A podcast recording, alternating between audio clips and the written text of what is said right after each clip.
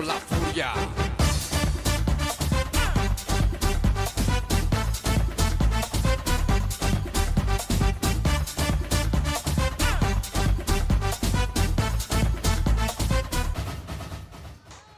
En este episodio les traigo a quien considero yo el mejor director técnico de toda la Liga MX femenil, Fernando Samayoa, director técnico del Atlas femenil. En esta plática lo vamos a escuchar como nunca antes y dicho por él mismo, hablando sobre sus inicios, lo complicado que fue iniciar el proyecto de Atlas femenil y donde tanto él como yo consideramos fue el despegue del equipo. También los momentos difíciles que ha vivido a cargo del equipo y que por primera vez los comparte. Y además su forma de trabajo con el equipo, la cual sin miedo a equivocarme la califico como una de las mejores de la liga. Bienvenidas y bienvenidos todos al episodio número 2 del especial de fútbol femenil de su podcast Pluma y Papel.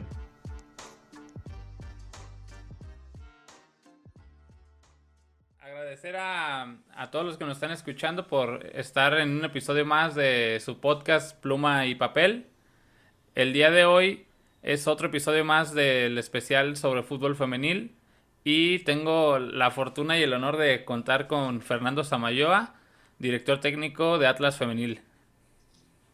Hola Fabricio, buenas tardes, gracias por el espacio, por la oportunidad de, de charlar, de platicar del fútbol femenil que, que, que hoy en día ya no es novedad, llegó para quedarse. Seguimos eh, nosotros aquí en México haciendo todo lo posible para que aumente su nivel, el espectáculo y pues nada, gracias por, la, por el espacio. Y ahora para, para poder presentarte, ¿quién, siempre les pregunto a todos, ¿quién es Fernando Samayoa? Eh, ¿Qué le gusta? ¿Por qué decidió ser DT? ¿Por qué decidió ser DT en femenil? Mira, Fernando Samayoa, pues bueno, eh, pasó algo muy, muy rápido el fútbol eh, cuando yo era, yo era más joven, digo, aún soy siendo, estoy todavía muy joven, pero cuando era más pequeño, ya tenía unos 14, 13 años, estuve en una tercera división por ahí en, eh, jugando. Eh, me di cuenta que no, no, era, no era el mejor jugador o no, no iba a tener trascendencia en esto, ¿no? Y a partir de eso creo que mi mente estuvo en, en, apartarme del fútbol y estudiar algo que lo que siempre te dicen los padres, ¿no? Algo que te, que te llene, algo que, que, cubra tus necesidades, algo en el que puedas vivir. Y en esa búsqueda que, que yo quería ver qué era lo que quería encontrar para estudiar, pues bueno, me encuentro con, yo no lo creo que sea casualidad, una causalidad, ¿no? Con que pues llego a un club un club que se llama La Hacienda San Javier, es un club privado, donde me abrieron las puertas para yo ser entrenador de porteros, ¿no? Y ahí empiezan mis pininos, ¿no? Empiezan ahí eh, después de, de, de, haber sido jugador profesional en tercera división, con muy poco conocimiento, la realidad, con muy poco conocimiento, pero con muchas ganas.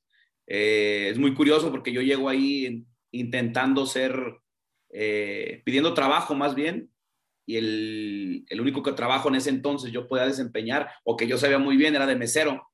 Y recuerdo que cuando yo llego a, al club, yo conocí al, gerente general de, del club, Manuel Musquiz, que aprovecho para mandarle un gran saludo y porque fue el, el, que me abrió las puertas para todo esto. De hecho, es la primera generación él de cultura física, deportes en la UDG. Y cuando yo llego ahí, pues bueno, pidiendo trabajo y me dice, pues bueno, vas a ser eh, el, encargado de los porteros en el área de fútbol y me sacó mucho de onda.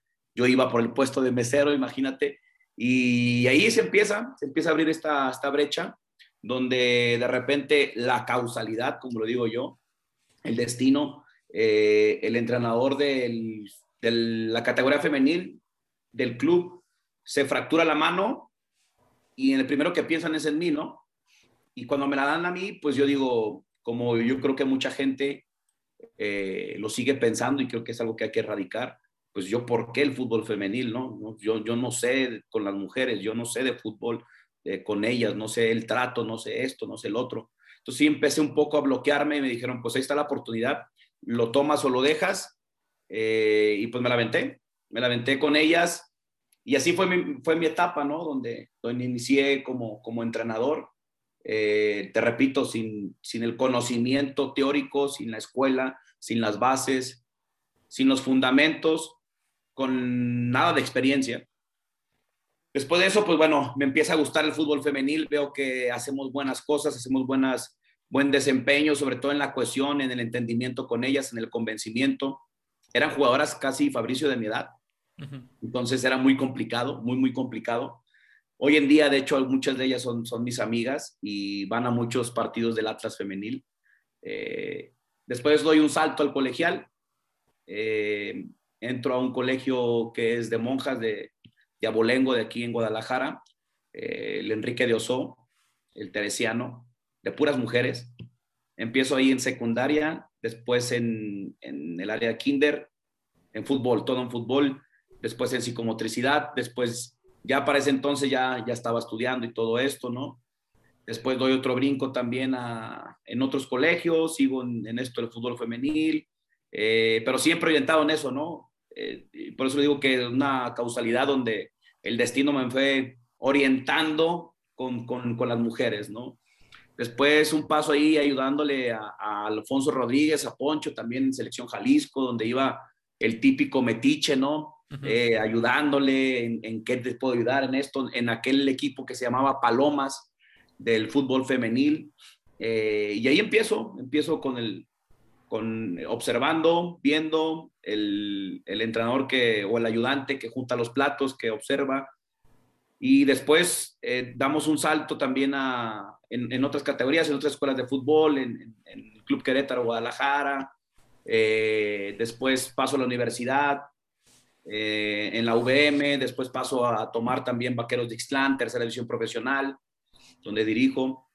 Eh, paso al Colegio Once México, donde también ahí tengo una colaboración. Entonces, donde, donde exploté mi máxima exponencia o donde aprendí más, me atrevo a decirlo así, mis bases, pues es en la universidad, en la VM, donde, donde éramos todólogos, ¿no? A mí no me asusta, la verdad, es de que cuando, cuando uno viaja eh, solo eh, en aquel entonces éramos psicólogos, utileros, papá, mamá, médico, éramos todo menos entrenador, yo creo. Entonces, esa experiencia me, me, llena de mucho orgullo, esos CONADEIPS, esos CONDES, esas universidades, esos campeonatos nacionales de aquel entonces, eh, yo lo digo así, como el ambiente del fútbol, no me foguearon, me foguearon, hicieron una construcción en mí de mi manera de pensar, mi manera de ser, en la manera de cómo llegarles, de cómo convencer. Y ese es un poquito el resumen de, mi historia, ¿no? De, cómo inicio en todo esto. Y por supuesto que después el, no sé si a ti te pasa o te pasaba, a mí me sigue pasando el, el por qué, por qué pasa esto, por qué el otro. Entonces, esas preguntas, empecé yo con esa inquietud de, saber más, de por medio del conocimiento, no dudar, ¿no? Yo creo que eso es una, una de las cosas que yo siempre he dicho a los entrenadores que me, han preguntado que cuál es un consejo, pues bueno, yo digo que, que no dudes, que si dudas, que nadie lo note, ¿no? Y en esa duda yo después llegaba y, no, tengo que estudiar esto, no, me tengo que meter en esto, tengo que hacer esto, tengo que meterme en TIT, eh, tengo que bla, bla, bla, bla, o, o intentar acercarme a las personas que, que te puedan compartir ese conocimiento, que ojo, es bien complicado, ¿no? Eh, difícilmente Hoy en día vemos personas que comparten su conocimiento y tuve la fortuna de muchos, muchas personas que, no quiero nombrar uno porque ahorita nombré a uno, Alfonso, a Poncho, pero sí creo que él tiene un mérito especial porque fue el que me abrió las puertas del, de, del fútbol femenil, no como tal. Y ese es un poquito de la historia, Fabricio, de, de, de cómo iniciamos.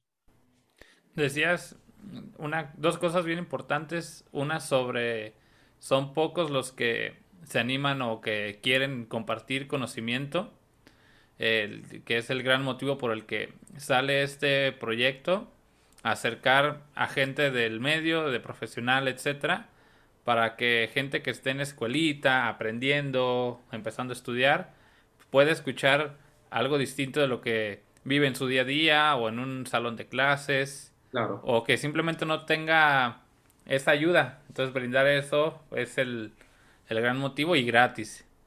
Y lo otro que mencionaba sobre el femenil, y es a donde iba a encaminar la siguiente pregunta, es ¿qué es distinto? Y diciéndolo así como muy, que se entienda que es como muy respetuoso, ese manejo de grupo de mujeres contra un manejo de grupos varonil, o sea, ¿cómo, ¿Cómo se les llega? ¿Cómo...? Porque yo sé que tú tienes una gran relación con tu, con tu grupo ahorita en Atlas Femenil. ¿Y cómo las convences? ¿Cómo les llegas? ¿Cómo, cómo se trata un grupo femenil? Mira, Fabricio, primero felicitarte porque ciertamente lo dices. Esta plataforma o este espacio para, para, para lo poquito, porque pues, tengo 31 años y me hubiera encantado tener esta oportunidad de poder escuchar a gente. Ya lo vemos, ¿no? Hoy después de esta pandemia vemos el acercamiento que tenemos por medio del Internet. Escuchamos a un entrenador de, del Madrid, escuchamos a conferencias de tal, tal, tal. Hoy, hoy en día, si no te preparas es porque de verdad no quieres, ¿no? Pero bueno, felicitarte por ese punto. En el otro, en el convencimiento, híjole, yo creo que eso no, hay muchos libros, ¿eh? Hay 350 mil libros que te pueden decir, no, yo te recomiendo este, este.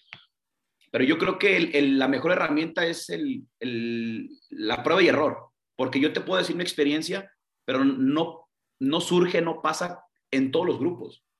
Sea, para mí una regla importante es no tratar a todas por igual. O sea, a, mí se me hace ilógico, yo lo hice, yo lo hice, de llegar un día a una pretemporada y decir, bueno, señores, chavas, etcétera, empezando por ahí, eh, de decir, Hoy iniciamos esta pretemporada y arrancamos todos de cero. Inicia la carrera, pretemporada, todos de cero. Y a la jornada uno y veremos quién llega. No, eso es mentira. Es una mentira total porque yo no puedo tratar por igual a una Juanita, a, tal, a tal, a tal, a tal. Cada una es una persona diferente. Entonces, si, si también nosotros queremos tomar esto, de que esto ha surgido un éxito en el Atlas femenil y llevarlo a la universidad, no, no creo que sea por ahí, ¿no? es una experiencia que yo doy en el sentido de, yo he tenido ya hombres, o sea, he, dirigido varonil y femenil, ¿no? Varonil en la universidad y varonil también en, tercera división profesional. Me parece que, eh, yo siempre lo he dicho, eh, complicado dirigir en universidad, ¿eh? Ahí es complicado. Yo por eso digo que ahí fue donde me fogué. Porque ahí convencer a una jugadora que lo está haciendo una por hobby, dos por salud, porque le ama el deporte y tres, porque tiene una beca deportiva a lo mejor, bueno, y en aquel entonces en la universidad, una beca del 50, 40, 30%, o sea que no era como que wow, ¿no? Entonces, convencer a esas jugadoras que a pesar de eso tenían que ir a la escuela, eh, hacer tareas, 350 actividades en la universidad, ¿no?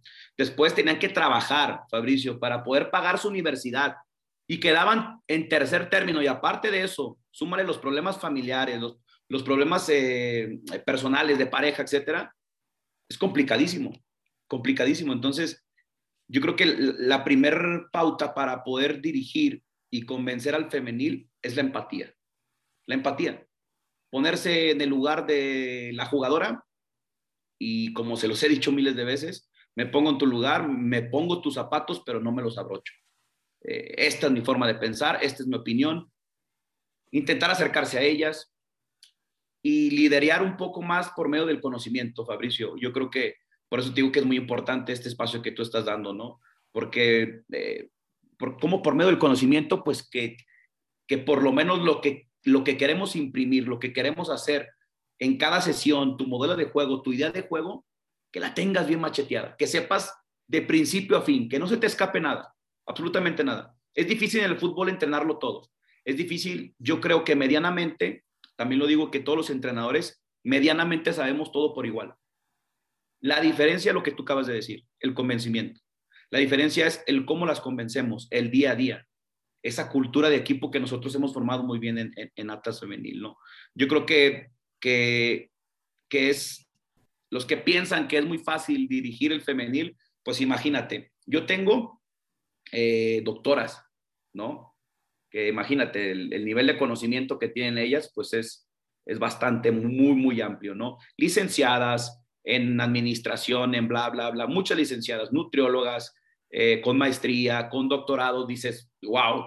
Y la única manera de, pues imagínate, convencer a ellas es complicadísimo, complicado, pero por medio de la empatía, por medio de, del conocimiento propio del fútbol, esas herramientas nos ayudan para poder acercarse a ellas, ¿no? y por supuesto que la manera de ser de cada uno.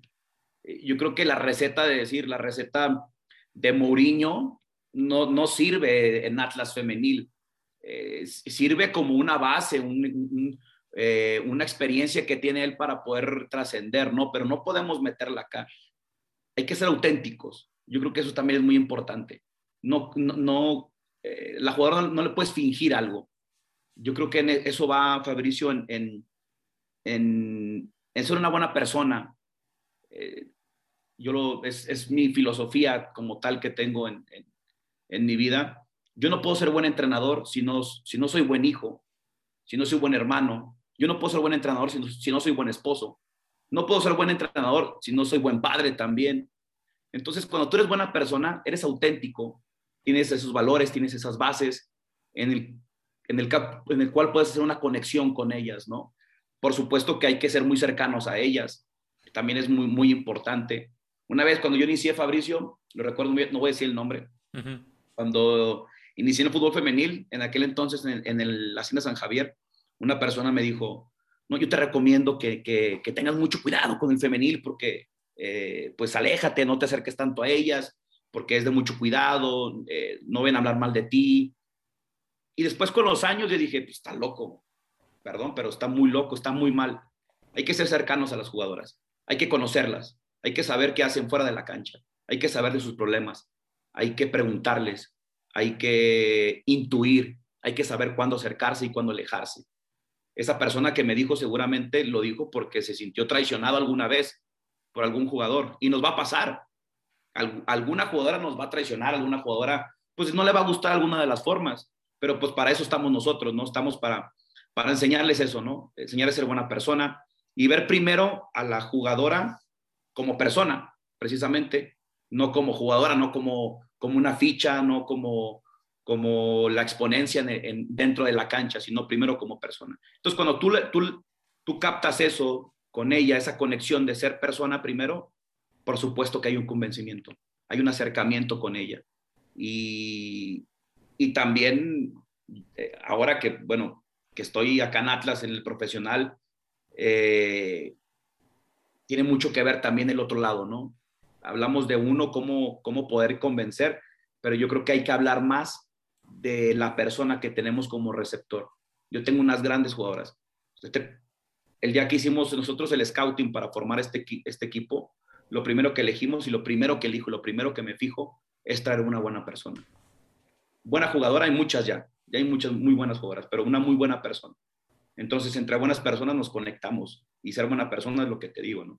Creo que eso es un poquito de, de mi filosofía en cómo veo, cómo convencer en base al conocimiento, en base a la empatía, en base a ser buena persona, en tener esa cultura de equipo muy arraigada y empezar a no a sumar cosas al equipo, sino restarle el, ciertas costumbres, ciertos hábitos, y eso hace una conexión, hace una unidad, y esa unidad hace el, convencimiento en, cada uno ¿no? de nosotros. Me comentaba en una plática que tuve con Ana Gaby, tu portera, que son una, una familia. Y a mí me consta en, en, grupos de trabajo, en el área que sea, en fútbol, al igual que tú, yo también fui mesero varios años. Sé lo que es charolear, que te griten todo. Y comentaba eso que para mí es súper vital. Que, sea, o sea, no nomás un, así un equipo, un grupo, sino que se consideran ya, ya una familia. Entonces, eso se, yo lo pienso que hace que todo funcione mejor, que haya más compromiso, que si en algún momento se tienen que dar un gritito, es por el bien común de, de ellas, etcétera. Pero eso que me encantó, que fue lo que dijo de una familia, ¿no? Por supuesto, creo que te, traslado eh, en el hecho de, del amateur, del como le decimos pues, aquí en Guadalajara, ¿no? El barril, el barrio, ir a cascarear. Cuando tú vas y juegas con tus, con tus camaradas, con tus amigos, dentro de la cancha fluye, ¿no? Y, y lo disfrutas. Y cuando hay momentos donde, donde vas a gritar, pues no es lo mismo gritarle a un amigo que gritarle a un extraño o gritarle a un compañero de equipo, ¿no? Eh, jugar con amigos, jugar con la familia, eh, hay conocimiento, hay empatía y de ahí viene mi punto de vista, es la parte más importante en el juego, eh, esa superioridad socioafectiva, esa superioridad por medio del conocimiento de unos, unas con otras, ¿no? del ya conocerse también, que ya sabes dónde se mueve, porque fuera de la cancha lo conoces, porque hay una muy buena relación. Va a haber conflictos, eso en cualquier, como en cualquier familia, ¿no? Va a haber conflictos, pero a mi gusto, y eh, algo que también yo lo veo, que el conflicto bien entendido, eh, vas por buen camino, porque no todo, no todo va a ser color de rosa, no todo va a ir muy bien. dicen por ahí, ¿no? Que, que si tú quieres conocer a tu equipo realmente, pierde. Si tú quieres conocer a tu equipo, si realmente hay una cultura de equipo muy unida, que te goleen, que te saquen de unos cuartos de final, que te pasen cosas difíciles dentro de, esa familia, ¿no? Y lo hemos vivido, lo hemos vivido y, creo que nos hemos, nos mantenemos cada vez más unidas. Pareciera, pareciera que, cada golpe que nos da el destino, el fútbol, como le quieran llamar, eh, cualquier persona se cae, ¿no? Y, creo que la única forma de levantarse es esa en, en, familia. ¿Y qué nos ha ayudado, Fabricio? Pues esta cultura de equipo que te hablo, ¿no? El empezar a, a restarle, restarle esos, esos yo, restarle esa, ese, es que yo soy así, ese cambio de hábitos, es que no puedo, es que yo tengo años haciéndolo igual. Y ellas, una vez, precisamente Gaby, eh, algo que también he aprendido mucho es, es, en base a, Me ha costado mucho trabajo, lo tengo que decir. Yo antes era muy, muy difícil aceptar el, el error, ¿sí me entiendes? soy una persona muy perfeccionista, que, estoy trabajando en eso, es una realidad. Pero, y Gaby se acercaba conmigo y me dice, Sama, es que nosotros tenemos tres años contigo apenas jugando fútbol profesional y entendiendo el juego. Jamás en la vida habíamos hecho eh, situaciones que hacemos en el día a día, ¿no? Ahí me cae el 20, Fabricio, y digo, es cierto, tengo que tener una mayor responsabilidad y respuesta y una mayor empatía al error. Tengo que tener mayor paciencia al error porque el error es parte del proceso. Entonces, de ahí surge todo esto, ¿no? De, empezar a hacer una cultura que te digo, una base, una familia, y esa familia que las responsables son ellas. Te digo, no ha sido tan difícil.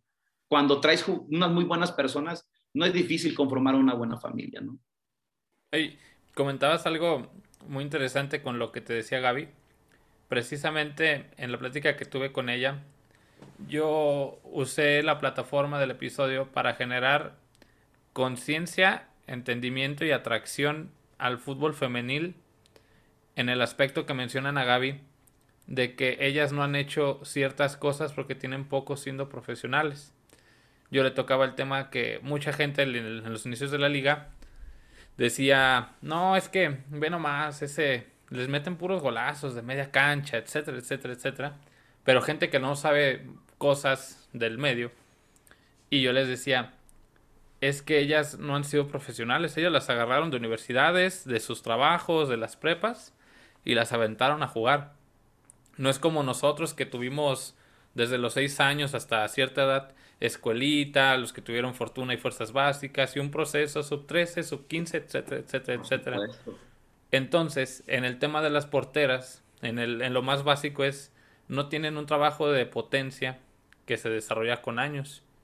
Entonces por eso se ve que les cuesta brincar, volar, bla, bla, bla. No por malas, sino porque no han sido todavía trabajo, no han tenido ese trabajo totalmente, lo están haciendo y están mejorando muchas. El caso de, de Anagabi es uno que recuerdo ese paradón contra el América en la primera, segunda jornada, que vuela para atrás, llega, ahí se ve, ahí se vio ya la diferencia a comparación, por ejemplo, de un gol que recibieron en un clásico tapatío en el Akron, que se ve que le costó un poco más.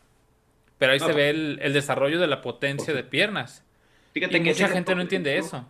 Sí, fíjate que ese ejemplo que tú pones, Fabricio, yo también lo pongo en especial. Y yo me, hablan del fútbol femenil, que, que es que, eh, eh, que qué goles les meten y esto, el otro. les digo, miren, está muy sencillo. Eh, vamos a verlo, les invito a que vayan a ver eh, algunos partidos hace 50 años, y me estoy yendo muy bajito, ¿eh? Hace 50 años, vayan a ver las actuaciones de los porteros en los mundiales, ¿eh? Para que vean los mejores porteros del, en aquellos mundiales. Véanlos, no jugaban con los pies, eran eh, muy malos en, en, las situaciones con balón con los pies. En las cuestiones aéreas, no te cuento, también eran muy malos. Entonces, el Atlas, el, Atlas, el, fútbol femenil está iniciando en esas situaciones y aún así ha tenido una evolución, pero rapidísima. Entonces, vean esa comparación hace 50, 60 años de los, de los porteros, ¿cómo jugaban en aquel entonces? No jugaban con los pies, no tenían las mismas capacidades que hoy tiene un portero. ¿Por qué? Porque ha tenido un proceso y una evolución de años, estamos hablando de años, ¿no? Entonces, yo lo que único que creo es que, que se está evolucionando muy rápido, muy rápido, por una simple razón, por la gran voluntad de la mujer, por la gran inteligencia de la mujer. Me parece que, que la mujer tiene mucha voluntad y, y podré ser criticado por este comentario, pero yo ya estuve con, con varones y con, con mujeres y la mujer no es necesario, Fabricio, no es necesario estar atrás de ella, no, no, no, eh, lo hace por automático, es su voluntad. De ahí a que lo haga mal y que, que, nosotros en nuestra chamba corregir, claro que debemos de hacerlo, pero voluntad es lo que le sobra. También tocabas eso de que lo hagan mal y vuelvo también al tema de lo mismo, que necesitan depurar su técnica porque por lo mismo de que no han tenido un, o sea, un trabajo profesional también con lo que viene siendo con el trato del balón, Muchas veces yo escucho, es que ve cómo fallan ciertos pases y todo eso y a veces como que es difícil dar a entender a la gente que una que lleva poquito de profesional a la liga, dos, ninguna ella de, ellas era profesional, a lo mucho lo que tenían eran procesos con selección y tenían mesociclos o microciclos para que se entienda más fácil, entrenamientos de meses, de un mes, dos y semanas. Y entonces es difícil de entender, pero yo los que también he visto que luego lo entienden, ya empiezan a agarrar cierta conciencia, empiezan a ver más fútbol femenil. Yo, por lo que te comentaba de mi familiar, donde dirigió, desde ese entonces yo me gustaba el fútbol femenil. Yo decía, oye, esto está padre, o sea, es distinto, ¿no? Y cuando inicia la liga femenil yo la seguí. Desde el, desde el día uno yo la seguí desde los de Copa, que creo que jugaron en, en Toluca. Y yo veía y decía, bueno, o sea, se entiende por qué pasa eso, pero me ha tocado ver esa evolución y me ha tocado ver muchas jugadoras que han ido evolucionando con la liga. Tú tienes varias de ellas que incluso no jugaban y ahora juegan, son estelares, eh, titulares, etc. Y este motivo de este especial es para dar ese, para dos cosas. Para darle esa plataforma al fútbol femenil y llegar a gente y generar ese agrado, generar ese mercado, ese gusto, porque también hay que decirlo, no está malo decirlo que faltan muchos por ver el fútbol femenil y que las chavas necesitan también ese apoyo. Lo ideal sería que sean independientes, sí bajo el mismo escudo, pero independientes del, del varonil, que puedan tener su mercado, sus patrocinios, que a todas las televisen totalmente. Y haciendo estas cosas, siento que vamos a llegar a más, generar ese interés. Y dos, darle un lugar al Atlas femenil. Muchos me van a decir, es que ahí tienes un, interés o tuviste, le dije, ok, sí. Ya no está y aún así yo me, yo me quedo viendo los juegos. Yo le comentaba a Gaby que ahora con la femenil tengo dos aficiones. El, equipo que está contra el que juegas el jueves. Sí. Y en Atlas, y en Atlas femenil. Yo le contaba por qué, por, por, el, por lo que conozco que, que les ha costado, por la forma de juego, por esa identidad, porque gusta ver el partido. O sea, ver, para mí ver un partido de Atlas femenil, sé que lo voy a disfrutar. Independientemente contra quién jueguen, sabes que, que lo vas a disfrutar, que te va a gustar. Y yo me quedé con esa con ese gusto, ¿no? Entonces ahora tengo esas dos aficiones. El jueves que juegan no lo voy a apoyar, solo lo voy a ver. ¿A quién, le, ¿A quién le, vas a ir, Fabricio? A ver, ¿a quién le vas a ir el jueves entonces? voy a fijarme quién pita. este, no, pues ahí, ahí, ahí está, o sea, obviamente siempre está primero la familia. Siempre está primero la, familia la, familia, es lo que yo les decía. Muchos me decían que me conocen, ¿cómo le vas al Atlas? ¿Saben a qué afición tengo yo? ¿Cómo le vas al Atlas? Y le dije, es que hasta que tú tengas un familiar en el fútbol, vas a entender ciertas cosas, vas a aprender muchas cosas que no se ven tan bien. Y al final te va a valer a qué equipo esté yo le decía también a Ana Gaby, le dije, si el día de mañana toca que él esté en América, soy el águila número uno del país. Y así en el, en el equipo, en el equipo que esté, no importa que sea el que sea, no importa. Y entonces es, adquirí más gusto por el, por el fútbol femenil, por esa cercanía que ahora tuve con, con información de entrenamientos, con ver lo que cuesta. Y pues darle ese, esa plataforma, porque el fútbol femenil se merece más, más espacios, ¿no? Sí, yo, yo creo que es, es una cuenta que, que, se tiene pendiente en el fútbol femenil, que ya estaba tomando mucho, mucha forma antes de, esto, de, lo del bicho, lo de la pandemia. Eh, ya había gente, por ejemplo, nosotros en el pistache, ya había gente que, que, iba cada sábado y estaba ahí presentes, ¿no? Y volteábamos y eran las mismas caras y decías, bueno, ya es una afición, ya es un aficionado, ya, ya viene a vernos al fútbol femenil, ¿no? Pasó todo esto y pues bueno, este, se vino abajo todos esos cimientos que teníamos, pero sí es una cuenta pendiente. Yo creo que lo que le hace falta al fútbol femenil, pues es que la gente compre el producto, ¿no? Que la gente vaya a los estadios, que la gente vea, escuche como ahora plataformas del fútbol femenil, que existan el espacio en los medios donde se pueda ver, pueda existir un debate, eh, un fútbol picante femenil, ¿por qué no? Un Fox Sport femenil, vemos, vemos mucho fútbol y yo creo que se puede ver un espacio. El que lo haga, yo creo que va a ser eh, un visionario en el fútbol, eh, ese espacio en el fútbol femenil, ¿no? Entonces yo creo que vamos por el camino correcto y lo que comentabas, pues bueno, la familia es primero siempre. Claro. Y ahora quiero llevar la plática a cosas dentro de la persona del, entrenador, del manejo en ciertas situaciones que se presentó con Atlas, pero en modo este, de informar, de enseñar. Quiero empezar con, a ver si te acuerdas, yo creo que sí. ¿Qué significó para ti ese, ese juego que tú tienes en Monterrey y vas perdiendo 2-1 y a los últimos minutos Fabi Ibarra mete un gol que significa el empate. Y hay que generar ese contexto a la gente. Que Atlas Femenil cuando inicia ese proyecto contigo venía de dos partidos perdidos. Yo veía a mi tío y yo lo veía mal, yo lo veía muy, muy molesto. Y eso traspasa a la, a la familia.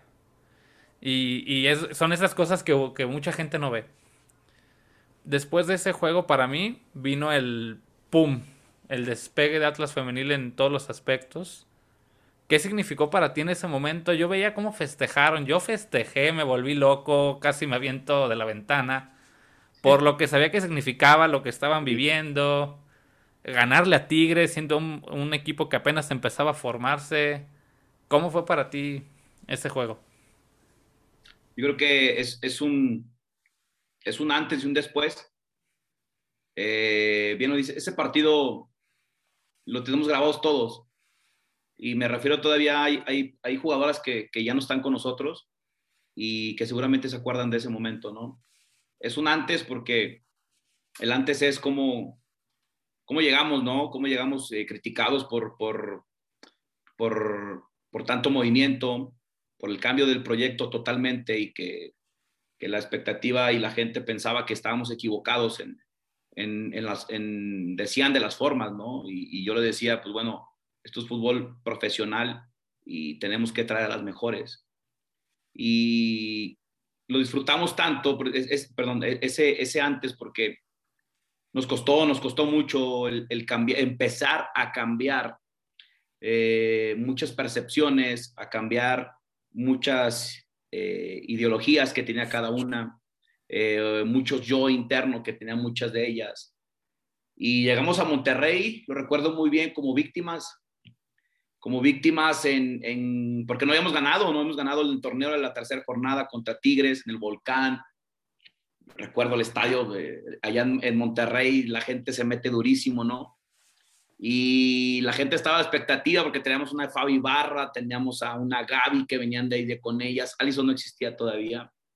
Eh, y de repente, pues ya vamos en contra en el partido. Y es el después, porque creo que ahí no, no renunciamos, ¿no? Ahí fue esa hambre y esa voluntad, esa actitud, esa exigencia y esa ambición de ir por más. Esa obsesión que aún lo mantenemos, se los digo casi cada partido, esa obsesión de siempre ir por más.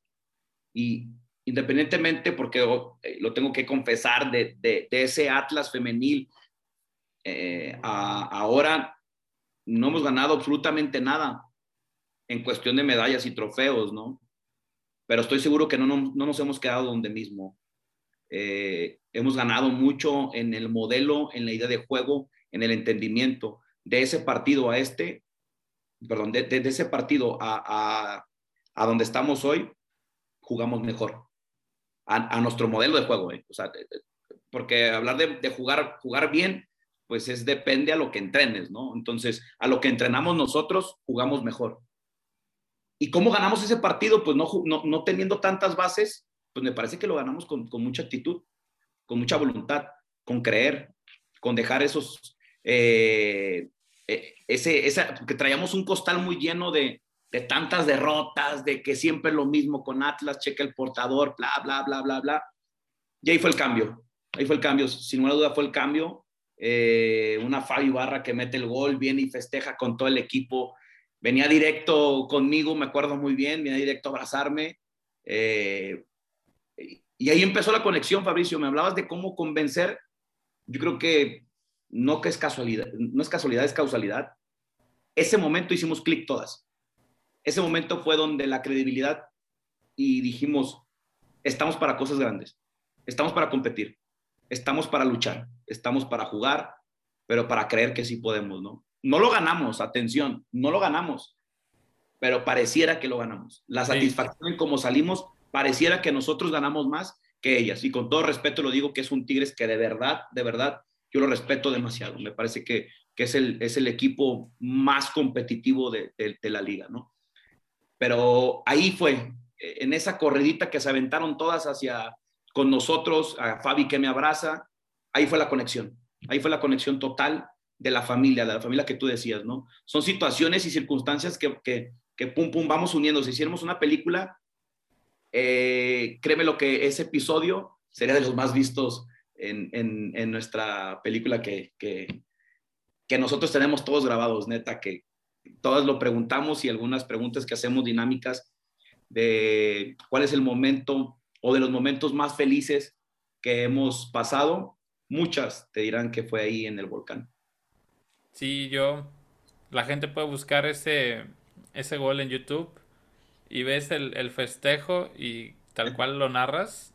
Sí. Ese, o sea, además de alegría, de desahogo, porque como bien lo dices, sí no se ganó, pero se entiende qué se vivió, qué se venía viviendo, cómo se dio al final, el, el, demostrar que sí se puede, o sea, el demostrar que les podían meter goles a los equipos fuertes, que podían jugar, ya empezar a jugar mejor que ellos. Y ves ese, cómo corre Fabi y brinca hacia ustedes. Yo vi también como ese, ese desahogo de decir, ay, a huevo, ¿no? Sí se, sí podemos. Y ahí empezó claro, la no, historia que todos si conocemos. Esta semana, y si te contara esa semana, tra traía yo una presión impresionante, lo recuerdo muy bien, ahorita que lo contabas, ya hace mucho tiempo que no lo recordaba, ¿eh? uh -huh. pero lo tengo bien grabadito y ahorita que preguntaste se me, se me, se me puso la piel chinita, ¿no? Eh, esa semana tenía mucha presión, mucha, mucha presión. Mucha presión porque no hemos ganado sus primeros partidos, habíamos perdido y, y, era difícil, era complicado y después de eso creo que, que todo fluyó, que, que creímos, como te lo digo, ¿no? Entonces creo que es uno de los grandes momentos. Otra cosa que yo admiro mucho bajo tu dirección que has tenido, que tienes con Atlas, es el, el manejo de grupo. Y voy a mencionar por qué.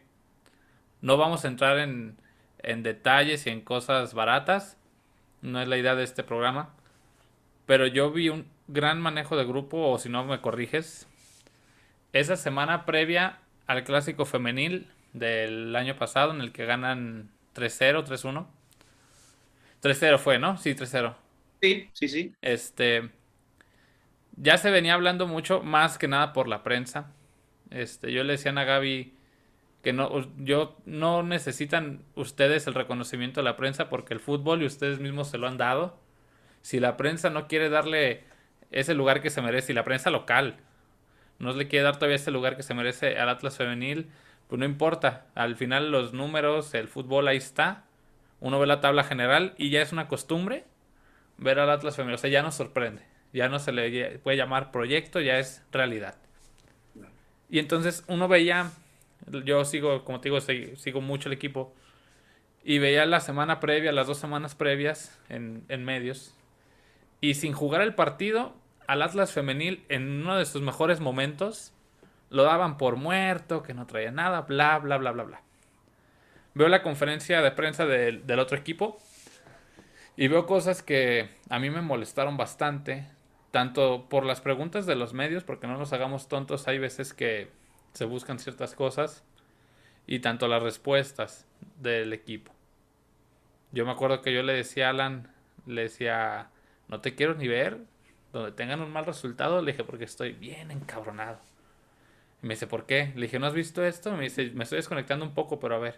Y ya le contaba y así Alan es un poco más tranquilo conmigo, ya en su persona sé que también es fuerte.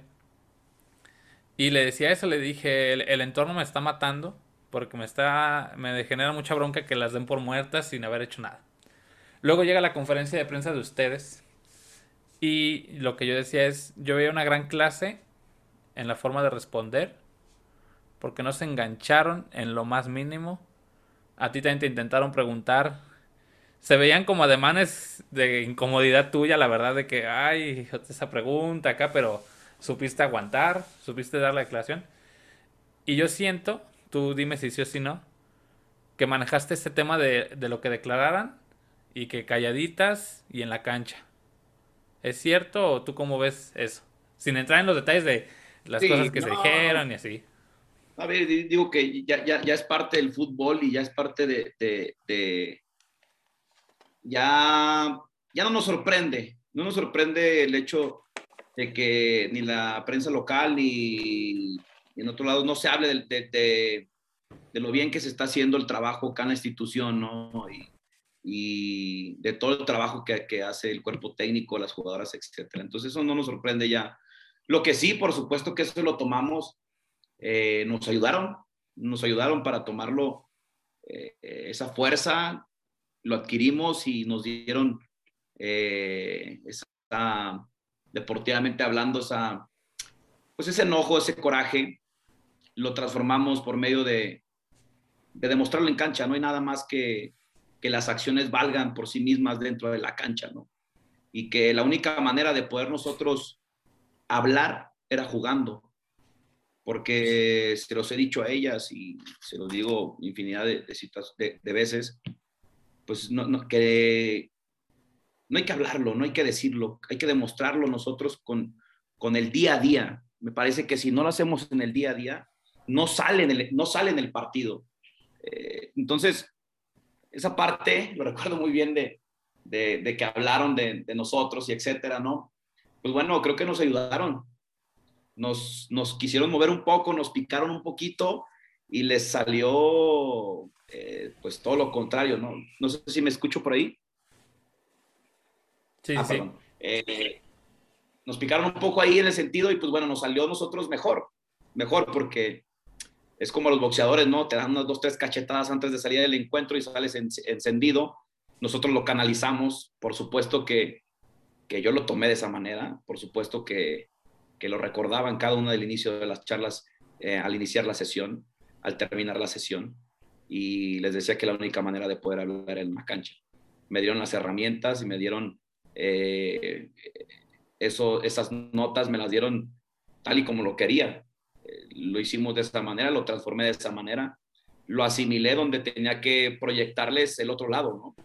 Que nosotros, la mejor manera, y siendo humildes, era mostrándolo en la cancha, pero en ese momento que entrenáramos con, ese, con esa rabia, con ese coraje deportivo, que estoy hablando es muy importante, ¿no? Con ese, esa rabia y ese, eh, esa manera de poder transformarse, no, no solamente en el partido, porque no, no funciona así. Yo sí lo veo, ¿eh? No funciona solamente que tú lo hagas en el partido, porque no estás preparada, porque no lo entrenaste. Entonces yo le decía, entrenemos, perdón por la palabra, entrenemos emputadas, entrenemos enojadas, vayamos y, entrenemos realmente para ganar el partido. Entrena para ganar. Entrena para ganar. Si nosotros queremos ser, eh, si nosotros queremos ser los mejores de la liga, tenemos que empezar por la ciudad. Empecemos por la ciudad. Hay que ser las mejores de la ciudad. Esos son los clásicos. Y pues nos ha salido bien. Y donde yo vi ese, inclusive hice un Twitter con un video tuyo cuando cae el primer gol. Y pasan los minutos y después pasan la toma donde sale tu festejo. Recuerdo bien el gol en un tiro de esquina, jugada, pum. Y se te ve el festejo. Pues, o sea, de todos los que te he visto, ese lo vi distinto por lo mismo que estamos platicando. Por, igual también por, por la palabra de se siente así de a huevo, ahí está, bla bla bla bla bla bla bla. Y yo ponía en el en el en el en ese video en el Twitter que eh, ese festejo lo sentimos todos los que vivimos ese entorno por lo mismo, por todo lo que se vivió en la semana previa. No hay que matar lo que estamos hablando, o sea, son cosas del deporte y, y ya está. Pero quien lo vive de afuera y ustedes de adentro, pues entiende y sabe la, la satisfacción que da conseguir los resultados así. O sea, saben más el video que sacaba Atlas Femenil, lo que les comentabas a ellas, de otro clásico ganado, de seguir trabajando, que no se la crean, etcétera. Son esas cosas que yo veo que, que tú tienes muy fuerte y que lo transmites. O sea, que es natural, o sea, que no es, que no es, como tú dices, no es forzado. Y ese, ese partido, yo también lo decía a Gaby, es de los mejores que han disfrutado, donde mejor se han sentido, porque fue un todo, ¿no? Te decía, perdóname. Sí, sí. Y internet, ya, ya sabes, esto a veces falla. Eh, debo confesar que, que, soy muy apasionado, soy muy apasionado. Ese festejo fue de aficionado, fue de aficionado, o sea, por supuesto, poco conforme va pasando el tiempo también yo he aprendido muchísimo, ¿no? Pero los clásicos así se viven, ¿no? Sin, sin faltar el respeto a absolutamente nadie, disfrutando el gol, eh, haciéndolo hacia, hacia nosotros mismos, ¿no? Jamás me atrevería a faltar el respeto a nadie. Eh, pero también no, no, no, no, no dejarnos, ¿no? De, que nos falten el respeto. No dejarnos Ah, pues hay que demostrarlo en la cancha, ¿no? Y ya, y si se gana o se pierde, pues bueno, es un partido de fútbol, es un juego y, listo. Eh, claro que el, clásico se vive distinto y, y ahí hay que meter un ingrediente más. Yo creo que también no necesita muchas cosas el clásico porque tiene, solas se motivan, porque ya saben perfecto lo que, lo que se juega, ¿no? El domingo lo vamos a vivir. Este, Pero pero lo dices muy claro, hay que ser auténticos. O sea, por supuesto que yo mis charlas las diseño y tengo un poquito de ahí de una línea del mensaje que quiero dar eh, en cada uno de los momentos importantes. Pero la naturaleza, el ser espontáneo, eh, el ser tú mismo, ser auténtico, creo que eso es muy importante, no actuarlo, eh, transmitirlo tal y como lo piensas, decirlo con esas agallas, esa valentía, y, listo. O sea, eh, yo creo que eso no se lee, eso no se estudia, eso pues es por naturaleza. La gente que me conoce, mis amigos, mi familia, mis mismas jugadoras, saben que soy súper apasionado, saben que soy muy apasionado, saben que todo lo, lo hago al mil por ciento e intento que sea con mucha intensidad. Eh, y creo que eso ha sido una de mis claves, que también a veces, te soy sincero, me, me, trababa un poco, ¿no? Porque había momentos donde tenía que mantener la calma y que eso lo he aprendido, lo he aprendido poco a poco con el tiempo. He aprendido yo también a base de, las malas experiencias, de las derrotas, de, pues de las críticas. Eh, he sido fuertemente criticado eh, por, no pasar a esa semifinal, ¿no? Y, y, pues uno trata de mejorar, ¿no? Siempre estamos en esa, mejora continua. Eh, soy muy abierto al diálogo, soy muy abierto a que ellas también me digan y, que me opinen, ¿no? Que me opinen. Yo también te lo comparto. Eh, no, me resta liderazgo, no me resta autoridad el hecho de que ellas me digan su punto de vista o que me digan a lo mejor una opción más de cómo hacer las cosas. Porque a lo mejor yo tengo una forma de ser y quiero hacerlo así, pero no me resta escucharles. O sea, hay muchos entrenadores, yo lo he visto y y lo veo desde categorías infantiles, imagínate esto, ¿no? No, no voy a decir nombre, por supuesto, pero yo veía que, que un niño no, no, le podía decir al profe una opinión, o en universidad, o en categorías de cuarta, quinta, sexta, séptima, etcétera, ¿no? Eh, y creo que eso es súper importante, que, que, que, no te resta no te quita autoridad el escuchar. Entonces, pues nada, eso es, es parte de la pasión que nosotros tenemos y ese festejo fue, fue como aficionado, ¿no? Oye, en tu, en tu día a día como entrenador de Atlas, sin que veles las cosas que sabemos importantes de, de cancha, ¿qué importancia le das a la táctica fija? Porque yo sé, se ven los trabajos en cancha, en los partidos. ¿Qué importancia tú le das a eso? O sea, ¿cuánto lo, lo trabajas como para mecanizarlo? ¿Cómo, cómo, ¿Cómo se te ocurren ciertas jugadas en tiro esquina, en tiros libres que son largos? Cuando son en media cancha yo veo que tienes cierta... que hacen ciertas cosas, etcétera. ¿Cómo es esa metodología para ese aspecto? Pues bueno, primero quiero decirte que soy una gente muy apasionada de las acciones a balón parado. Uh -huh. eh, yo primero, mi paso, me faltó comentar ese paso, por cierto, uno de los pasos importantes. Yo llegué a Atlas por medio de, del Departamento de Inteligencia Deportiva, yo era analista. Entonces ahí fue mi gusto, ahí fue mi gusto cuando, recuerdo muy bien, hicimos un análisis de, del turco Mohamed que tiene casi 80 variantes en una, en una, en una jugada, ¿no? Eh, y ahí empezó mi gusto por las acciones a balón parado y prepararme a hacer eh, muchos cursos, máster, eh, etcétera, escuchar, ver videos, etcétera, ¿no? A partir de ahí empieza uno a ver, ver, ver, situaciones, ver jugadas, y yo lo digo así, hay que ver, hay que robar, hay que modificar, hay que adaptar a, a, a las necesidades, ¿no? Después sigue el siguiente paso, donde muy pocos entrenadores se atreven a hacer eso. Después de robar, empieza la innovación, empieza la creación, pero todo se inicia robando. O sea, no, no, no hay solamente los, los científicos y la gente que es este, sabia, ¿no?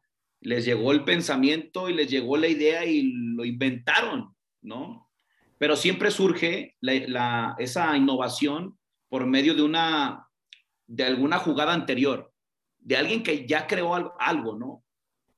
Y después va el tercer paso, que muy pocos, no he llegado, no me creo yo un erudito en eso, eh, empiezas a inventar, a hacer, eh, moverle aquí, moverle acá, pero durante el, entrena, durante el entrenamiento te surge ahí, precisamente hoy. No sale una acción de juego, no sale algo, y ves el comportamiento de, de, alguna jugadora, ves el golpe de otra, a ver, tú párate aquí, ve aquí, aquí, aquí, experimentas, eh, haces algún movimiento, ¿no? Me gustó más esta, esta, ¿cómo lo ves tú? ¿Cómo escuchar, decir, no, sabes qué, Sama? Mejor aquí con izquierda, derecha, perfecto. Entonces, así se empieza a hacer esa construcción, ¿no? Eh, en base a la, a la, repetición, eh, eso es súper importante, en base a, al repetir, repetir la acción, repetir la acción. Y después de tanta repetición, creo que es algo que ya tenemos nosotros, es que de una jugada, ellas toman la decisión para modificar sobre la misma línea, ¿no? Lo hemos visto infinidad de, de, de jugadas en, que tenemos, donde no solamente es esa, esa, ese hilo, ¿no? Yo les digo, aquí está lo que se puede hacer. Hay variantes, juegas por dentro, juegas por detrás, pase largo, pase corto, tiro a gol directo, la gente está esperando. Entonces, hay, por supuesto muchas cosas, ¿no? Yo creo que una de las cosas importantes es la actuación. La actuación. La actuación tiene que ser engañando realmente al contrario, ¿no?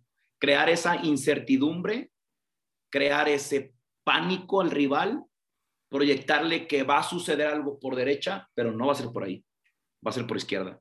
Y de repente cuando ya te saben algunas situaciones, pues bueno, ahora va directo, ¿no? Pero es, entrenar, es entrenarlo, es haciéndolo horas y horas y horas y repite y repite y golpeo y específicos y esto, el otro, yo creo que es súper importante. Aparte de la metodología de Atlas, que también quiero hacer un paréntesis, la verdad es de que eh, se adecua totalmente a las necesidades del fútbol femenil y con Albert Espigares que se ha hecho una línea perfectamente donde, donde entrenemos al máximo rendimiento a cada jugador y se explote todo eso, pues bueno, el día previo al partido eh, se trabaja las acciones a balón parado más la técnica individual, entonces ese día previo también es súper importante. En otros días anteriores en los específicos trabajo el saque de manos, en el trabajo guiado trabajo el, balón parado, eh, con cada reinicio, cada que sale eh, la pelota se reinicia con un tiro de esquina.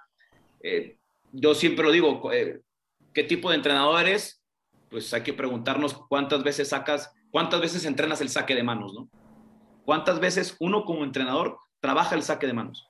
¿Cuántas veces uno como entrenador en el microciclo trabajas el saque inicial? Eh, la pelota parada es importantísima. Vemos muchos goles que te meten ahí. Ejemplo, no voy tan largo. No es tan bien que algo que sea, eh, que nada más lo hace Atlas Femenil. Partido pasado, jornada 9 contra Cruz Azul. Me meten un gol en tiro libre, una pelota larga, una peinada y se ganó el así lo ganó Cruz Azul.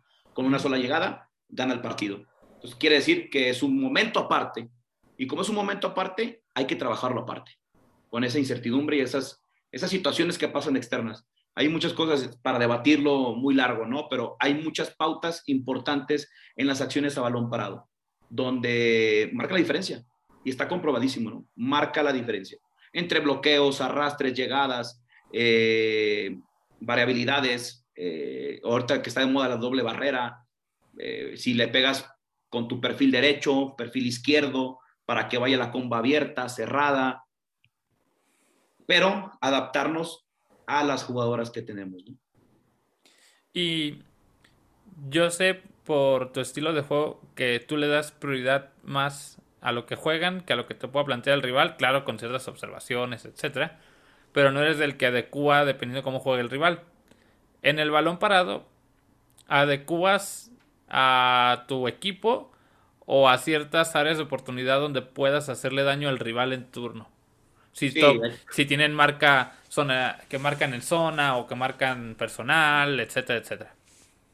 Sí, yo creo que eh, pues es, es, es, importante ver con qué intención juega el rival, ¿no? Igual que te lo digo yo que te digo que trabajé en, el departamento de, de, inteligencia deportiva, donde yo era el, analista, era analista y por eso me gusta mucho también ver al rival. Pero hay que saber con qué intención juega. Hay que saber cuál es su estructura en la acción a balón parado, precisamente que hablas de eso, ver cómo, cómo defiende, cómo defiende esa pelota escorada, cómo defiende esa pelota lateral, ese tiro de esquina, esa pelota lejana, cómo lo defienden, cuál es el comportamiento. Y sobre ese comportamiento nosotros tenemos ya infinidades de, de, jugadas hoy, a hoy tenemos infinidad de jugadas donde decir, pues hoy para esta estructura contrarrestamos con esta estructura, con esta situación. Entonces sí hay que ver cómo movemos al rival para encontrar los espacios, ¿no? Los espacios se, se pueden crear, solamente es que, que, que, se elija la mejor jugada para eso, ¿no? Claro. Yo les, les puedo dejar un ejemplo aquí para que lo busquen en YouTube. Busquen, si mal no recuerdo, es igual una jugada balón parado que me gustó mucho, es ese tiro libre en el clásico pasado contra Chivas. Es un tiro libre que no está ni cerca del área grande pero el peligro para mí, ustedes lo provocan con esa acción que la línea ofensiva se para a más adelante de donde estaba la línea ofensiva del equipo rival. Y antes del cobro se regresan. Eso genera, por decirlo fácil, un destanteo. A quien marco, como tomo acá. Y esa jugada para mí fue, se me hizo muy inteligente por el tema de como tú dices, provocar el error, este, provocar miedo, como se le pueda decir, se me hizo muy bien planeada. Entonces, y se generó una acción de peligro, siendo que como el tiro libre de Cruz Azul que no estaba ni cerca, y fue provocado por ustedes el gol. Más allá de que pudo haber habido un error ahí, etcétera, pero fue provocado por, por el trabajo, ¿no? Sí, y lo que te diré nomás de esa jugada es, es que el objetivo número uno es el desajuste y el desajuste del rival se logró y, así cayó el gol. Sí, sí, sí, yo creo que no están acostumbrados a, a ver el, a que el equipo se meta en fuera de lugar porque le quitas la marca o si marcan en zona y regresan y todo, se genera un, un destanteo, desorganización que bien trabajado, pues pasa lo que, lo que ya vimos.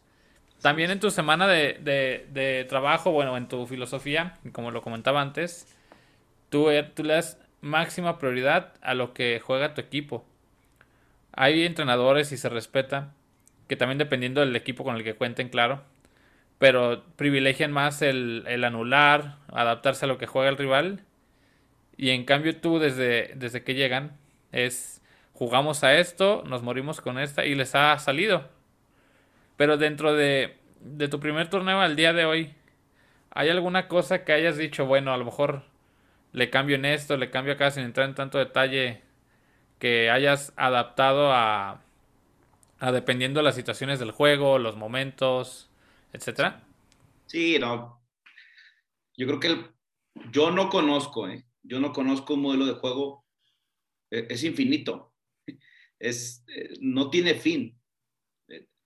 Yo conforme va pasando los torneos, le vamos metiendo más, más y más y más, gracias a las jugadoras que tengo, ¿no? Porque veo que el entendimiento va corriendo, va siendo mejor, vemos los rivales, cómo contrarrestan, cómo se paran, bien lo dices, ¿no?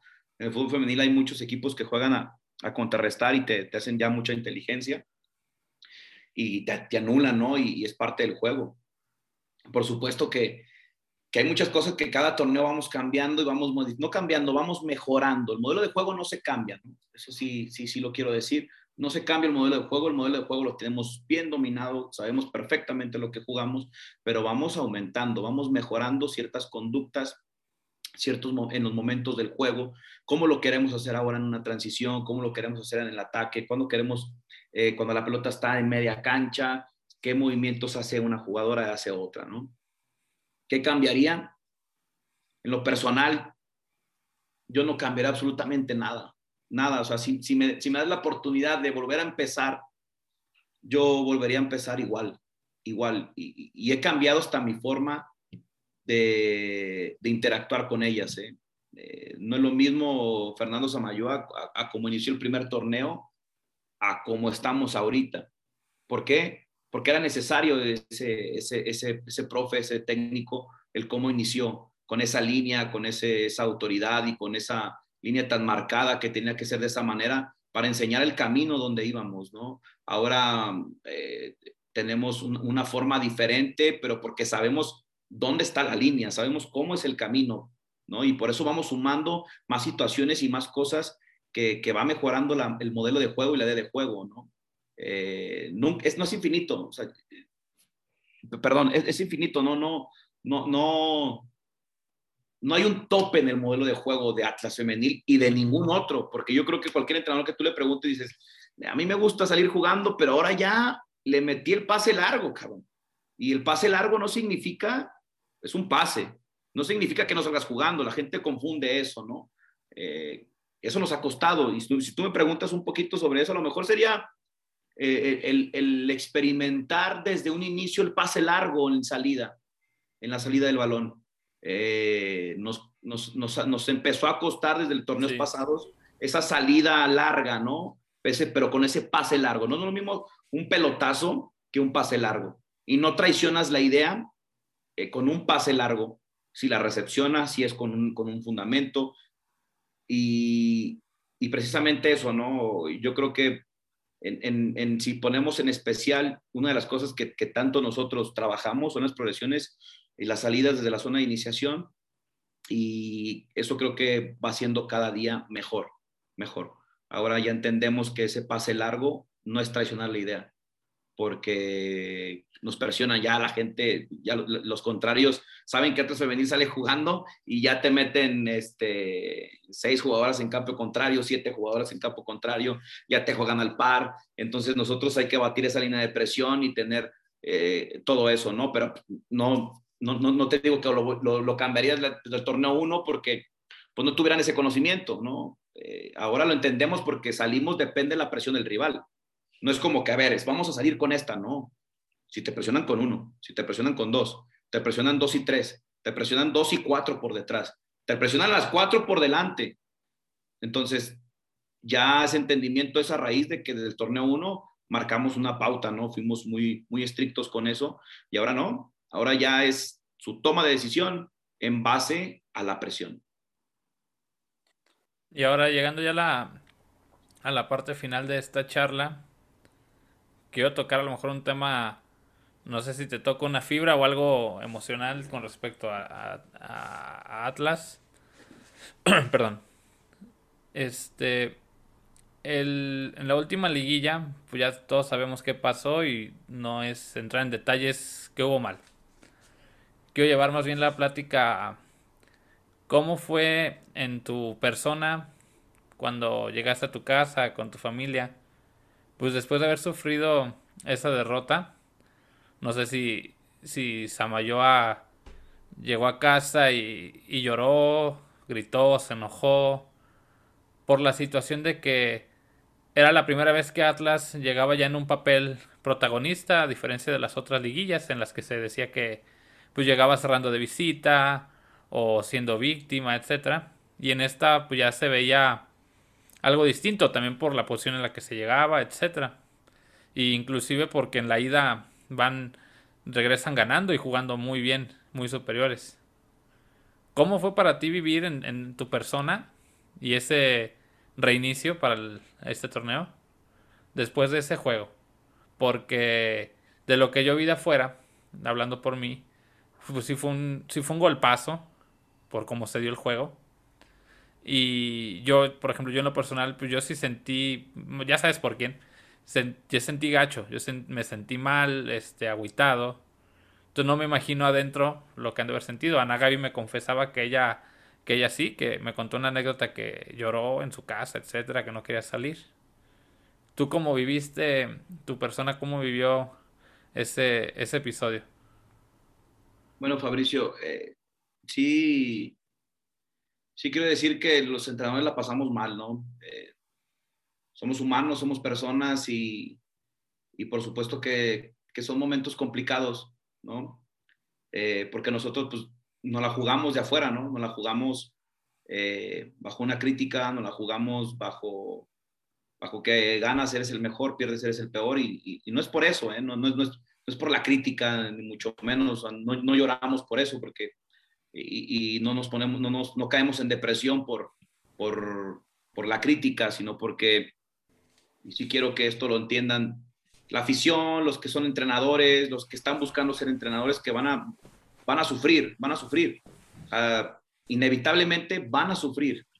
Vamos a sufrir, eh, pero depende mucho en cómo lo tomemos, ¿no? Eh, y, vamos a sufrir desde el sentido que el, juego es ganar o perder. Eh, en últimas instancias, en el matar o morir, es ganar o perder. No hay empates. Y si hay empates, te vas a penales, ¿no? Y, siempre serás criticado cuando pierdes y la gente, pues, va a comentar ese momento.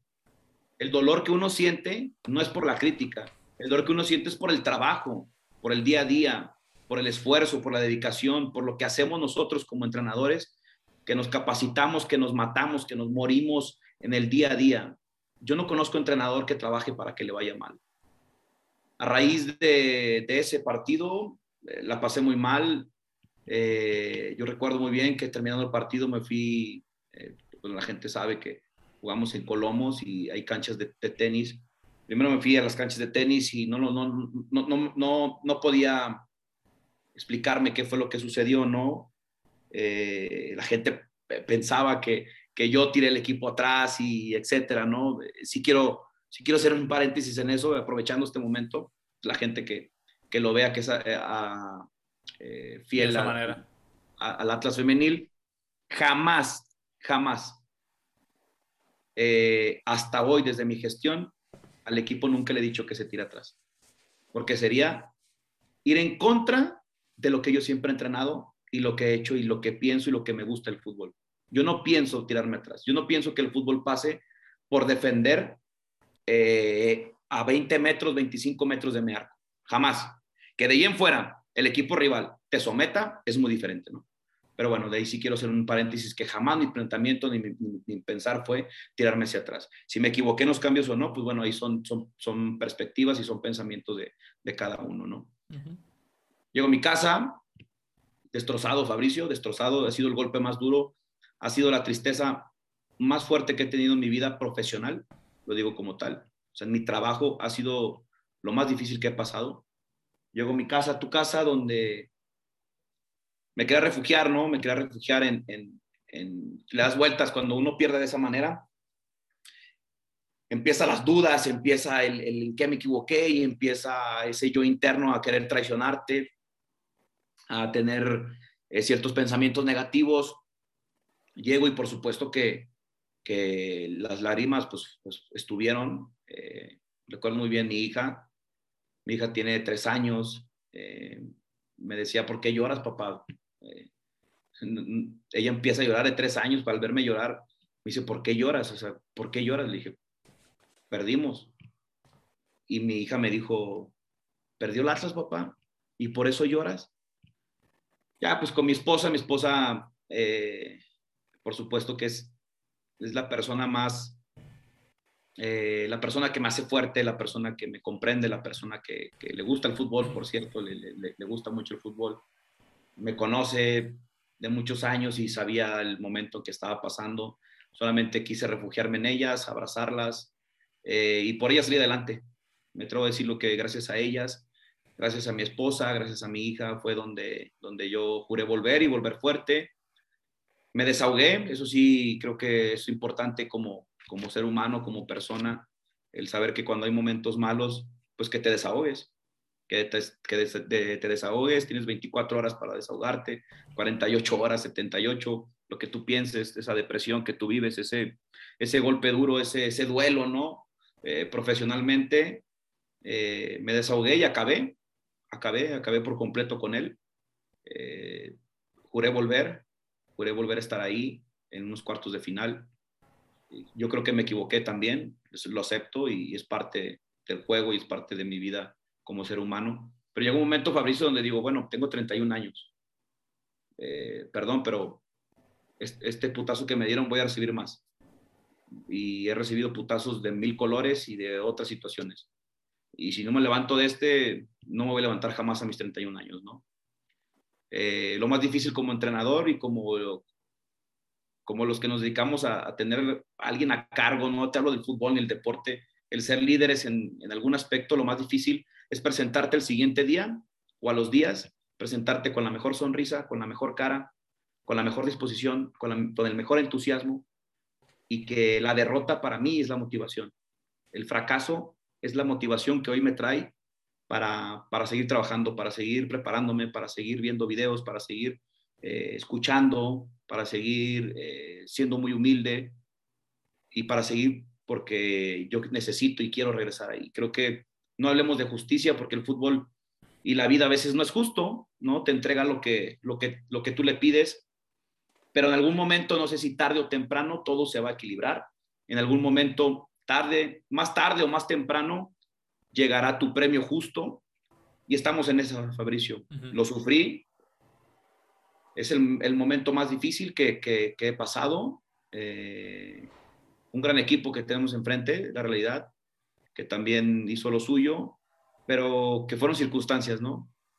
Circunstancias ahí, penal que no era, y te va llevando una cosa a la otra, y no estamos preparados. Ya ahorita fríamente digo, no estamos preparados no estamos preparados. No es que no, es que no te tocara, ¿no? No estamos preparados. Y estamos eso para hoy. Estamos para prepararnos, estamos para trabajar. Eh, neta que soy una persona muy ambiciosa, soy muy obsesionado y tengo una obsesión muy grande de ir por más. Tengo una obsesión de estar en esos otra vez cuartos de final, pasar a la semifinal, llegar a una final. Eh, lo deseamos y, y, me voy a, voy a dejar absolutamente todo no hablo de matarme, porque pues, tampoco es esto, no, esto es un juego, ¿no? Como que matarme por... No, no, voy a dejar absolutamente todo. Eh, las personas que me conocen saben perfecto que la pasé muy mal, que fue muy difícil asimilarlo, pero que son golpes que te da la vida profesional y que en el fútbol como en la vida vas a tener muchos de esos. ¿De qué depende? De cómo lo tomes. Eso nos ha dado más vuelo, Fabricio. Eso nos ha dado más fuerza la gente que pensaba que no, es que fue muy difícil que lograran los 41 puntos el torneo pasado, va, 41 puntos. No, es que este torneo, yo creo que pues, el Atlas no va a lograr los 42 puntos, pues ahí estamos, ¿no? la, jornada pasada estábamos en primer lugar, el, torneo antepasado también estábamos en primer lugar empatados con Tigres. El que se suspendió. El que se suspendió, claro, entonces, y ojo, cuando hablo, eh, ahorita he hablado de, de lo que, lo que yo hago, pero me, quisiera dar un intro, quisiera dar una, una responsabilidad muy grande al cuerpo técnico, dar una responsabilidad muy grande a, la institución, a la directiva, a todos los entrenadores que están involucrados en, este momento, a la fisio, a la doctora, a todos en especial, pero el que tiene un mérito muy grande son ellas. Ellas lo hacen, ellos lo crean y cuando yo me caí, eh, ellas me levantaron también. Me levantaron el vestidor, yo les levanté, lo recuerdo muy bien. Eh, no era momento de cabrear en ese instante cuando pasó esa derrota, pero sí les dije que, que íbamos a volver y que volveríamos más fuertes que nunca y que siguiéramos creyendo, porque creo que cuando dejas de tener entusiasmo lo has perdido todo y no lo hemos perdido. Estamos muy fuertes, estamos muy contentos de lo que ha sucedido este torneo y daremos lo mejor de nosotros para estar ahí de vuelta en ese mismo escenario y, y la revancha pues es, es jornada a jornada, ¿no? Ya cuando dices un nuevo torneo, nuevos aires, pues tienes que, tú eres el primero que tienes que transmitir eso, tú lo has de transmitir, ¿no? ¿Cómo convences? Pues el líder es eso, pero es un ser humano, ¿eh? O sea, perdón, la vamos a cagar, vamos a tener errores, eh, te vas a marear un poquito cuando ganes y ya después con la experiencia dices, Ay, tranquilo, güey, o sea, no pasa nada. Eh, pero eh, estos, estos golpes, estos putazos que nos ha dado el, el fútbol, pues han hecho que también en mi persona me, me cree una persona de una piel muy gruesa que también para estar acá hay que tener una piel muy gruesa, ¿eh? hay, que saber aguantar, aguantar y aguantar. y desconectarse de las críticas, ¿no? Y estar aislado completamente, Fabricio, porque, te repito, mucha gente ya esperaba que, que, ya no yo siguiera en el, Atlas y etcétera, y, y, la directiva, como todos, me han apoyado y, yo soy una persona muy fiel a, a todos ellos y por, por respaldar el trabajo de, del, del, cuerpo técnico de las jugadoras y de, de los directivos, pues uno hace lo mejor de sí, ¿no? comentaban que tienen ustedes una regla, ¿no? De las 24 horas para situación de derrota, empate, victoria. Y pues creo que aquí también pues fue aplicada, ¿no? No sé si tú has visto, le comentaba a Nagabi también, la serie de, el documental de Michael Jordan, el de The Last Dance. Y que yo ahí sentí ese, que tú ves a los Chicago Bulls, cómo llegaban y llegaban y llegaban y no ganaban y no ganaban y tenían que ver pasar el desfile de la victoria enfrente, ¿no? Y yo le decía a Gaby, le dije, eso yo lo veo en ustedes. Porque ves lo que sufrieron, en que ellos incluso se quedaron en finales. Y, y en qué instancias quedaron. Pero después lo que vino, este, pues ya todos sabemos la historia, todos sabemos lo que pasó. Y yo le decía a Gaby, le dije, yo eso veo en ustedes. Porque, porque se ven más cerca que lejos, por las formas, por el estilo, etcétera y que tarde que temprano va a llegar ese, ese momento con todo este grupo que está con ustedes. Entonces yo le decía como modo de que pues es seguir, reinventarse y, seguir buscando. O sea, yo también yo llegué a dudar un momento en que dije, ¿cómo a ver cómo les va el siguiente torneo por el golpe? Y por eso quería hacer esta plática y con todo les hago preguntas personales para humanizar a la figura que, ven en la televisión o la que ven en la cancha, porque muchos piensan a lo mejor que, que el güey, con todo respeto, el güey que está ahí en la línea gritando, gritando, gritando, no, no siente, no se emociona, no se enoja, que no, no es una persona, vaya, ¿no? No, que, que, la cagamos, perdón por la palabra. Normalizar el error. Sí, sí, o sea, somos parte del error nosotros también.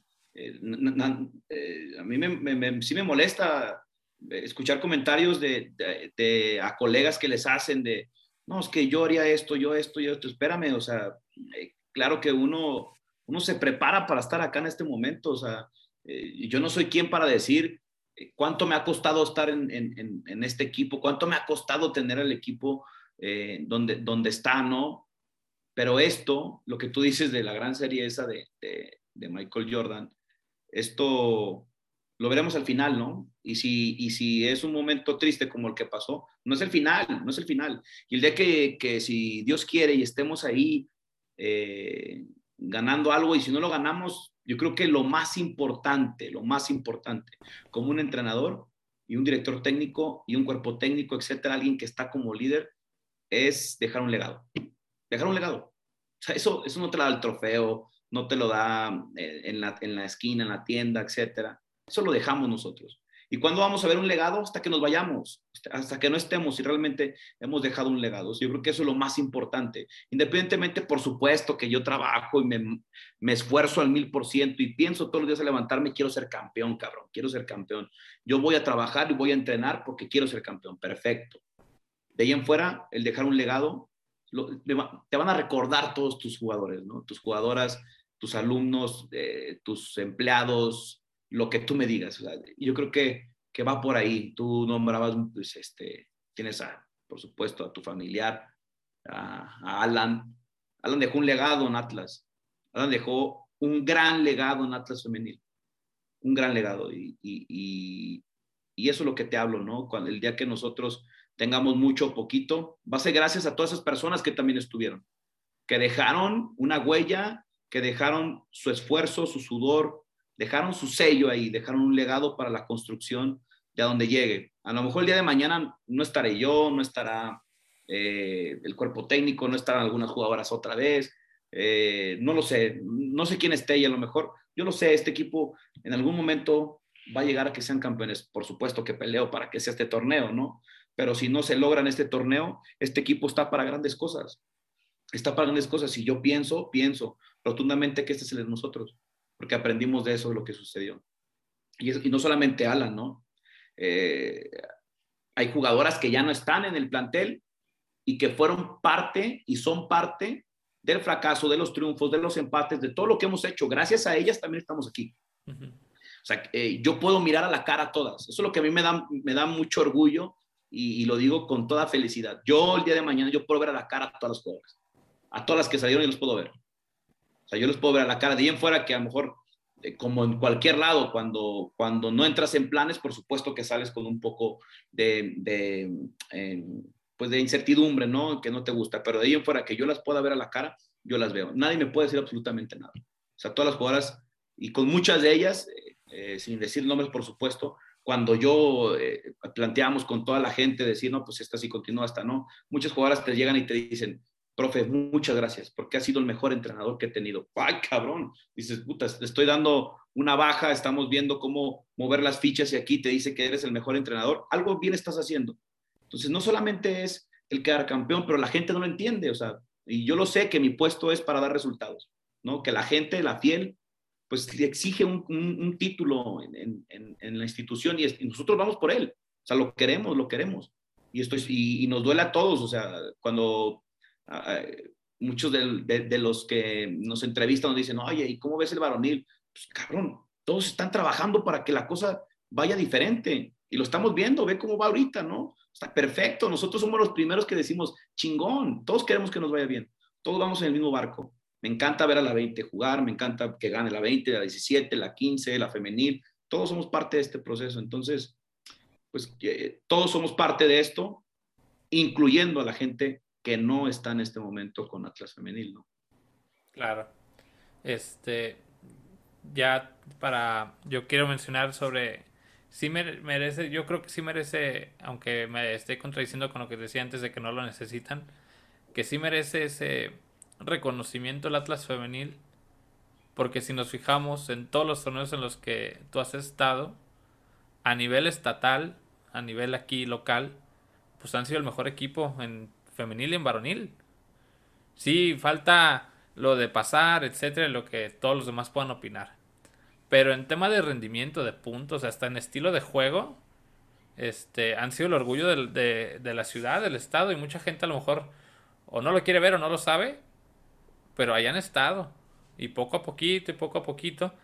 Pero en los hechos, en los, en los que se puede palpar, pues han sido el, el estandarte de Jalisco en todos los aspectos, ¿no? Estamos contentísimos, la verdad es que mi papá hace que también, este, mi papá es fanático del fútbol, fanático. Si hay una persona que me critica, cuando la gente me dice, ¿hay autocrítica? Cuando me preguntan, o sea, ponen en redes sociales que no, no tienes autocrítica. No, créanme que con mi papá tengo la crítica más dura y directa, ¿no? La dura y directa. Entonces, mi papá me lo dice, o sea, ve los periódicos y esto y lo otro, y, y, y ahí me lo dices, es, el equipo, no a sacar una nota, me parece que, que sí, lo que tú dices, somos el equipo que más puntos ha tenido, etcétera. Pero no basta ahí, yo, yo estoy consciente de eso, que la gente quiere que, que, nosotros eh, busquemos el título y lo estamos buscando, lo estamos buscando, de verdad que estamos todos los días trabajando para ello.